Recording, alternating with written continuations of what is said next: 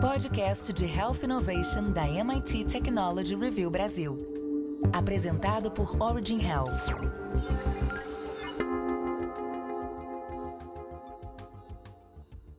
Olá, bem-vindas e bem-vindos ao podcast de Health Innovation da MIT Technology Review Brasil, apresentado pela Origin. Eu sou Laura Murta estou com Camila Pepe e Jonas Sertório. Hoje vamos falar sobre como a tecnologia pode potencializar profissionais de saúde a partir do artigo do Gustavo Comitri, publicado na coluna de Health Innovation. De expoente do futuro da saúde em 2015 a fracasso em 2022, a Watson Health nos ensinou a importância de criarmos produtos que apoiem profissionais. De lá para cá, muitos produtos de saúde surgiram nos mostrando como transformar a saúde junto com médicos, enfermeiros e outros profissionais. Lembrando que, assim como a coluna, esse podcast é um oferecimento da Sociedade Beneficente Israelita Brasileira, Albert Einstein. Faça parte da comunidade MIT Technology Review Brasil e assine nosso conteúdo em mittechreview.com.br barra assine. MIT Tech Review barra assine. Camila, um dos principais desafios quando a gente entra nesse setor de health techs é, ou até era, o receio dos profissionais de saúde que a tecnologia pudesse torná-los substituíveis. Mas existe alguma explicação para isso? A tecnologia avançou né, a esse ponto? Então, Laura, existem sim algumas razões para isso, né? A primeira delas é o fato de que a gente tem muitas novas tecnologias ou apenas produtos na área da saúde, e associado a isso, a gente tem o desconhecimento do que são essas tais novas tecnologias. Quem nunca viu empresas colocando palavras-chave como inteligência artificial, machine learning, blockchain para tornar um produto mais inteligente? Então, Laura, essa questão do desconhecimento do que são efetivamente essas tecnologias, do que é inteligência artificial, de como ela pode atuar e o que, que ela pode trazer de benefício, acaba sendo um limitador que acaba gerando esse medo, muitas vezes sem razão. Um outro fato que é muito importante é que grandes empresas começaram a investir pesado no setor da saúde. E a gente tem um bom exemplo que foi o lançamento da IBM, que é uma das maiores empresas do mundo no âmbito da inteligência artificial. Ela lançou o Watson Health, trazendo ao mercado diferentes tecnologias que prometiam revolucionar o setor da saúde. E o alvo não eram especificamente os médicos, mas principalmente os gestores e os decisores de grandes empresas do setor, como os hospitais e as operadoras de saúde. E tudo isso porque os custos muitas vezes eram proibitivos e só justificáveis para clientes maiores. O Watson Health é uma tecnologia com o objetivo de proporcionar ecossistemas de saúde mais inteligentes. Isso significa processos mais simples, melhor assistência, avanços mais rápidos e melhores experiências para as pessoas ao redor do mundo. Com foco na análise de dados do setor da saúde, a plataforma ela tem a capacidade de entregar informações precisas, seguras e maciças para diversas instituições e players envolvendo profissionais de saúde e os pacientes.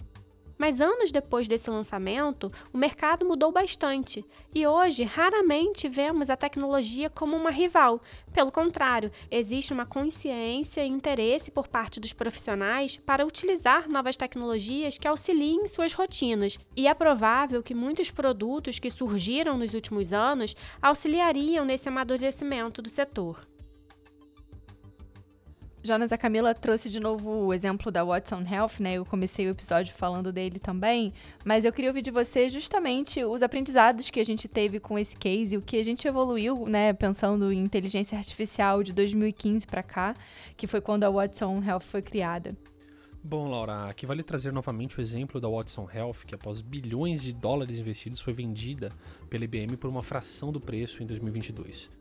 O discurso em 2015 promovia uma percepção de que seria fácil gerar desde diagnósticos até tomadas de decisões clínicas baseadas em dados não estruturados. Mas o que se viu foi bem diferente. A realidade é que raramente na saúde existe uma receita de bolo que pode ser aplicada em diferentes áreas e organizações, e desafios como a interoperabilidade para conectar informações de diferentes sistemas ou as diferentes regulações de cada país tornam bem mais complicado utilizar automações mais complexas na área. Existe uma maturidade grande em questões como análise de dados e automações de fluxos de trabalho em hospitais, para prever, como por exemplo, a ociosidade de salas e até deshospitalizações, Porém, na época, a IBM tentou aplicar em questões mais complexas como diagnósticos, o que se mostrou promissor no início, com alguns estudos interessantes para tipos específicos de câncer, mas que não foi possível escalar. A inteligência artificial e a machine learning na saúde voltaram com o estudo nesse ano, mas vemos um nível de maturidade bem diferente nas empresas e no mercado, bem como melhores bases de dados para serem exploradas. Um bom exemplo é da SecOne Genomics, uma startup francesa que atua em análises genômicas, a qual, segundo seu CSO, Jean-Marc Holder, possui uma filosofia diferente se comparada com o Watson Health de 2015. Em vez de se basear em volumes gigantes de dados não estruturados, foca em dados estruturados e que passaram por uma curadoria para entregar melhores resultados na área da análise genômica.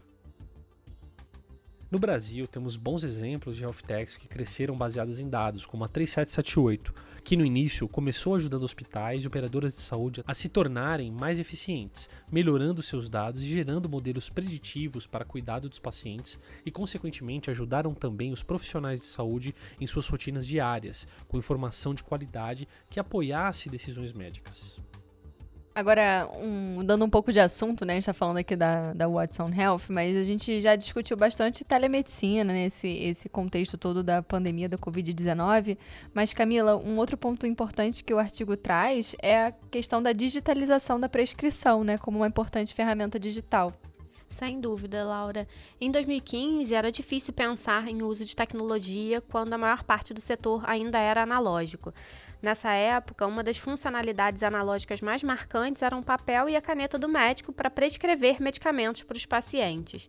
Por mais incrível e atualizado que um profissional pudesse ser, o papel ainda surgia como um dos hábitos do passado que ainda não saía de moda, junto com aquela letra difícil de entender de todo médico que todo mundo conhece, não é mesmo? A pandemia tornou necessária a digitalização da prescrição, como você falou aqui, fazendo explodir seu uso de ponta a ponta, da prescrição feita pelo médico até a dispensação do medicamento na farmácia. Há anos, o crescimento do uso desse recurso já vinha acontecendo e se dava, em parte, pelo bom entendimento de startups do setor, como foi o caso da Memed, que acabou focando em auxiliar os médicos na atividade de prescrever. Antes da pandemia, poucos já tinham utilizado uma receita eletrônica ou, se tinham usado, isso tinha passado desapercebido. Durante a pandemia, a necessidade fez com que esse serviço se tornasse conhecido e percebido como de valor por todos os players, desde pacientes a médicos e até mesmo a ponta da cadeia quando falamos das farmácias. O foco de ajudar o profissional ao invés de substituí-lo provou ser uma boa escolha e uma das principais portas de entrada dos médicos a produtos digitais. E Jonas, como os produtos digitais e a digitalização da saúde pode trazer benefícios para todo o ecossistema da saúde, também considerando esses exemplos que a gente trouxe aqui hoje no episódio? Bom, Laura, vemos uma infinidade de produtos digitais para profissionais de saúde, de produtos educacionais de decisão médica, como o Epócrates nos Estados Unidos, até mesmo softwares de prontuário eletrônico para profissionais e clínicas.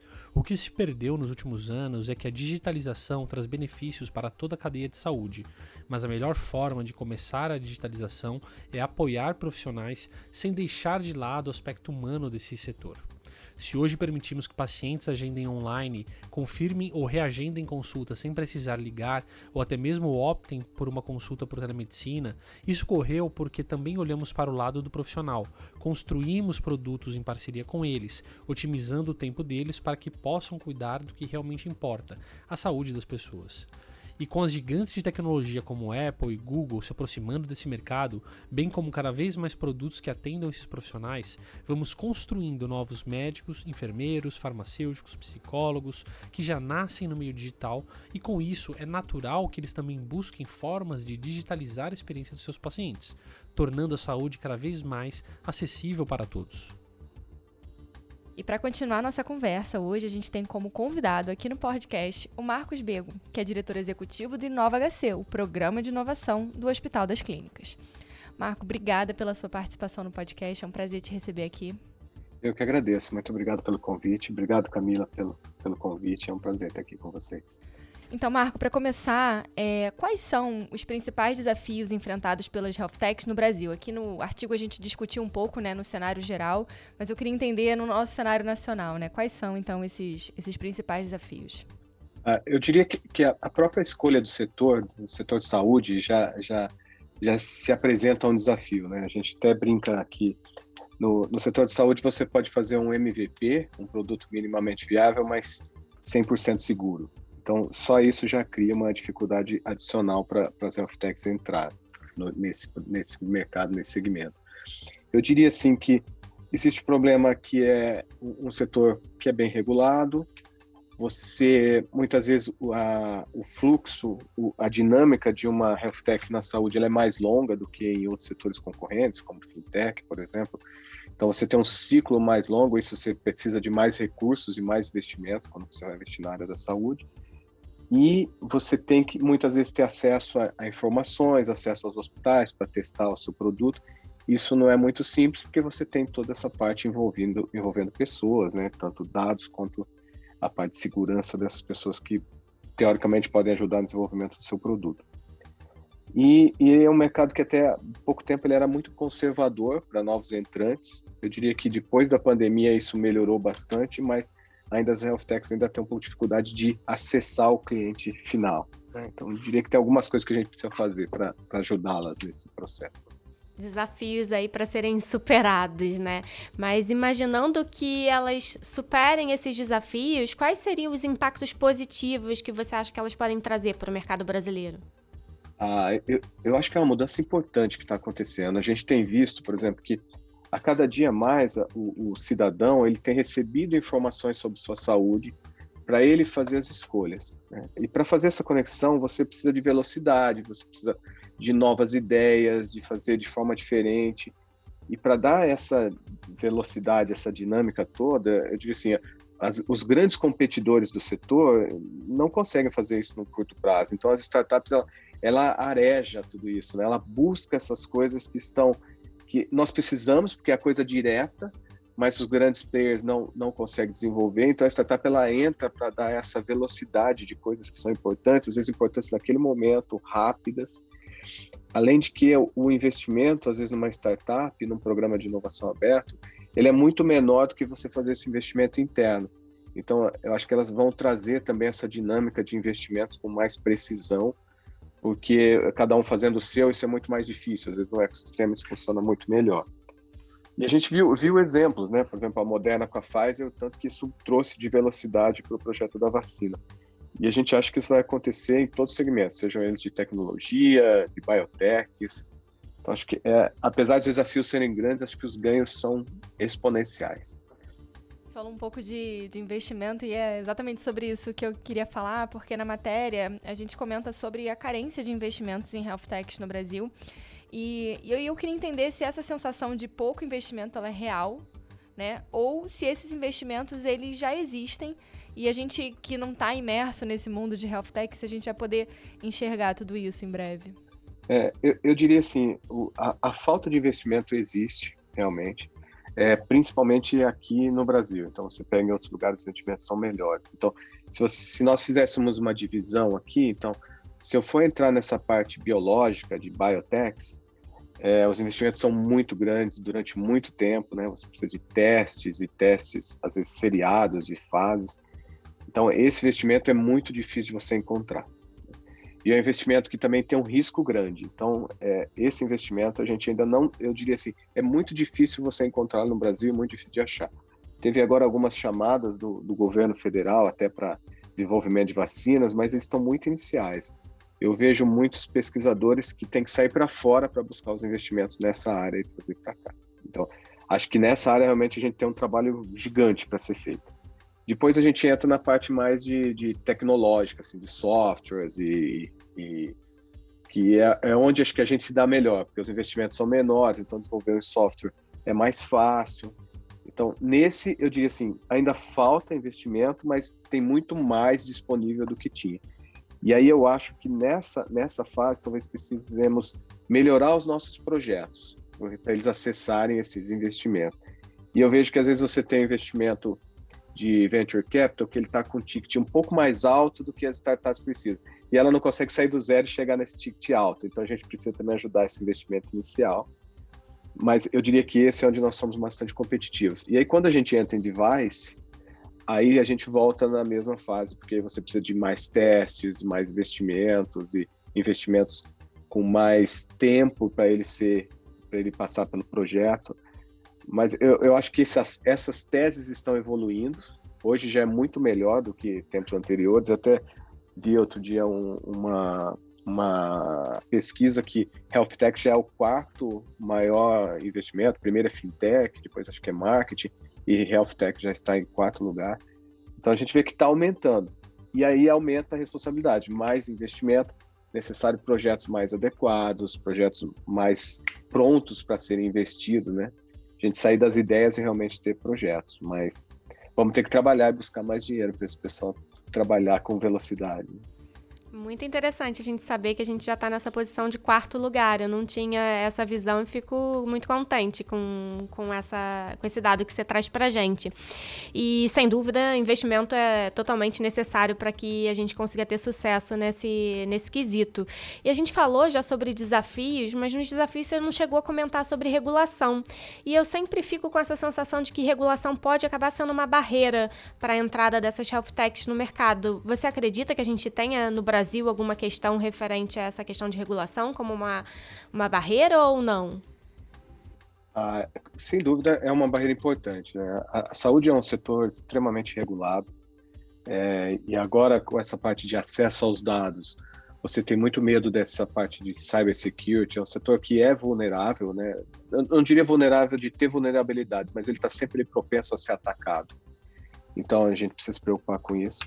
Então, eu diria que essa regulação não é que ela está aí por, por um desejo, né? É um setor importante, você tem dados, imagina você chegar aos seus dados serem dispersos e, e fornecidos para quem não deve. Então, isso já acrescenta um problema adicional que a gente precisa tratar, e tratar isso requer recurso. O outro, é até eu, eu disse no início, né? Você tem esse problema de regulação, então teu ciclo fica mais longo, porque os testes têm que ser todos acompanhados em laboratórios credenciados, isso custa realmente um recurso adicional. E muitas vezes esse recurso é tão grande que você precisa de apoio governamental, porque o risco é tão grande que a iniciativa é, privada não consegue correr sozinha. Então você vê que a regulação ela traz os problemas em outras áreas também, porque hoje, vamos supor, se é um investidor que quer um retorno rápido, provavelmente ele não vai investir em saúde. Ele investe em outros segmentos que o retorno é muito mais fácil e rápido.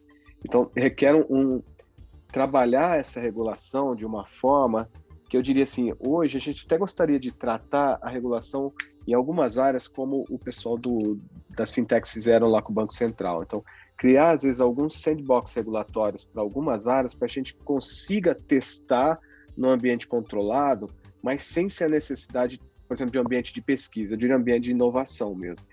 Acredito que se a gente conseguisse colocar um, sandbox para analisarmos algumas áreas e, e crescendo nessa análise, talvez traria muitos benefícios para essa área da, das health techs, porque às vezes é, é, você imagina o fornecedor, você conhece, começa com um projeto, uma boa ideia, começa a testar, aí você já não seguiu o caminho tradicional, você vai ter que voltar e refazer todos os testes. Então isso já, já, já e aí, quando você chega no fim, às vezes você entra numa área que ela não está regulada para aquela situação de momento, ela estava regulada para uma situação anterior, que é quando não existia a inovação daquele segmento.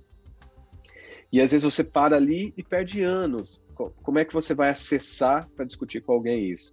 Então, a possibilidade de criar um sandbox, talvez em algumas áreas, algumas aceleradoras, por exemplo, no Inova HC, ou em outras áreas que fossem agnósticas ao, ao processo competitivo, mas importante para a sociedade, porque eles ajudassem, junto com o Ministério da Saúde, com a Secretaria da Saúde, com o governo, a testar isso e dizer, olha, dentro desse, desse processo funciona de uma certa maneira que cabe uma regulação adicional. É, a gente até tem um exemplo agora, a gente gostaria de, a gente sabe que tem... É, em, em regiões mais remotas do país precisa de tratamento pré-natal e, um, e um tratamento e um acompanhamento pré-natal, o ultrassom é importante. Só que nessas regiões até tem o aparelho ultrassom, não tem os médicos, porque são regiões remotas, é muito difícil para o médico se locomover. Então a gente queria assim tratar uma possibilidade de um operador lá onde não exista médico mesmo, não é questão de levar ou não o médico, não existe o médico naquela posição. Se nós pudéssemos treinar um operador e um médico à distância acompanhasse o ultrassom online ali é, é, ao mesmo tempo, em real time, para verificar e fazer o, o segmento do, do pré-natal. Então, teoricamente, eu não posso fazer isso porque é ilegal. Hoje, só quem pode fazer ultrassom é um médico habilitado. Então, para eu testar isso, é, numa startup querendo fazer um teste sozinho, para ela, ela teria que entrar na ilegalidade para testar o projeto. Então, acho que a gente precisa dessas, dessas áreas. No nosso caso, a gente acaba fazendo um projeto de pesquisa, mas quem não tem essa possibilidade, ele fica preso e não consegue dar os passos. Então, talvez, assim, tendo um motivador importante, a gente pudesse trabalhar num sandbox regulatório naquele período controlado, em áreas que a gente acha que faça, faça sentido, para ajudar esse mercado a, a florescer. É muito interessante que você está trazendo. O que eu estou pensando aqui é a questão da, da regulação. Ela é muito importante, principalmente para esse ponto da segurança, seja da proteção do dado quanto da segurança do próprio paciente que você trouxe, mas também tentar pensar numa forma de que ela não impeça né, novos produtos ou, ou coisas novas que vão, sem dúvida, trazer benefícios para os pacientes, como esse exemplo que você trouxe aqui é, do cuidado do, do bebê, né? É, a gente sabe, né? Por exemplo, um, um, um, processo inovador, ele sempre anda à frente do regulador. Né? É impossível você tentar regular uma coisa que não existe. Né? Você, você já tem as bases gerais, éticas e de segurança que a gente sabe que existem. Então, faria muito sentido a gente ter essa possibilidade de, de deixar andar no ambiente controlado para depois dizer, olha, isso, isso não pode, realmente fugiu do, do que a gente considera o adequado, ou não, isso realmente tem uma chance boa de dar certo, a gente precisa agora regular para fazer funcionar. Acho que isso ajudaria muito o, processo. Legal, muito bom ter essa visão, né, de como que as duas coisas podem caminhar juntas, segurança, regulação, mas em prol do paciente, em prol da inovação e de coisas melhores aí. Com certeza. E, e para terminar, é, Marco, eu queria perguntar para você assim, se você acha que a pandemia, de fato, a gente acabou falando aqui da pandemia muitas vezes em muitos contextos, mas assim, se ela acabou impulsionando, né, ou dando um trazendo, né, permitindo que as health techs trouxessem é, soluções inovadoras e que até tivessem algum tipo de flexibilidade, até nessa questão da regulação, como você falou. Acho que não, não resta dúvida, assim, acho que foi uma, uma, mudança, apesar de todos os problemas que tivemos, né, uma, uma crise sanitária talvez sem proporções anteriores, mas o ganho, assim, para essa entrada de, de tecnologia, a possibilidade de discutir coisas novas, porque o inesperado, né, o desconhecido trouxe a necessidade de inovar. Acho que o setor estava muito tranquilo ali nas suas posições. O que a gente precisa agora é não deixar algumas coisas voltarem, assim, realmente promover a sequência desse desenvolvimento, que eu acho que vai acontecer, e, e continuar, né, trazendo outras possibilidades e não deixar o setor. Eu diria assim, ó, essa mudança foi tão grande que até então é, você tinha dificuldade de novos entrantes na saúde, né, empresas de tecnologia, empresas de outras áreas, e agora com a pandemia, você vê que no final, agora a gente está, essas empresas acabaram entrando em saúde. Então, acho que esses novos entrantes também vai trazer uma, uma nova reorganização desse setor que pode ser muito benéfica para quem é de fato importante, que é para o cidadão. É, e a gente aproveita um momento tão difícil, né, tão complicado, para de alguma forma ter algum ganho a partir de tudo isso que a gente viveu. E a gente até discutiu aqui no podcast sobre a questão da telemedicina, do uso dos dados, e é muito legal ver também é, esse aspecto das, das health techs. É, você viu que saiu a regulação agora, né? Da, da parte de, de, saúde digital, telemedicina, teleconsulta. Há quanto tempo a gente estava esperando com isso? Aí veio na pandemia, a gente viu que tudo aquilo que foi dito anteriormente fazia pouquíssimo sentido. Então, é, é, não tem como regular antes, né? A gente precisa testar, testar de forma consciente, profissional, para mostrar realmente que aquilo faz sentido e sair um pouco da, da parte ideológica e corporativista, mas tendo em busca o, o desenvolvimento da saúde, né? Ser mais efetiva, mais rápida, menos custosa, mais acesso à população que precisa. Acho que a gente tem uma possibilidade única agora, realmente transformadora da, da saúde. É, nós estamos realmente na parte de transformação digital, talvez com, com valor agregado. Muito bom, Marco. Obrigada pela sua participação, foi ótima conversa. Obrigado pelo, pelo convite, gostei muito.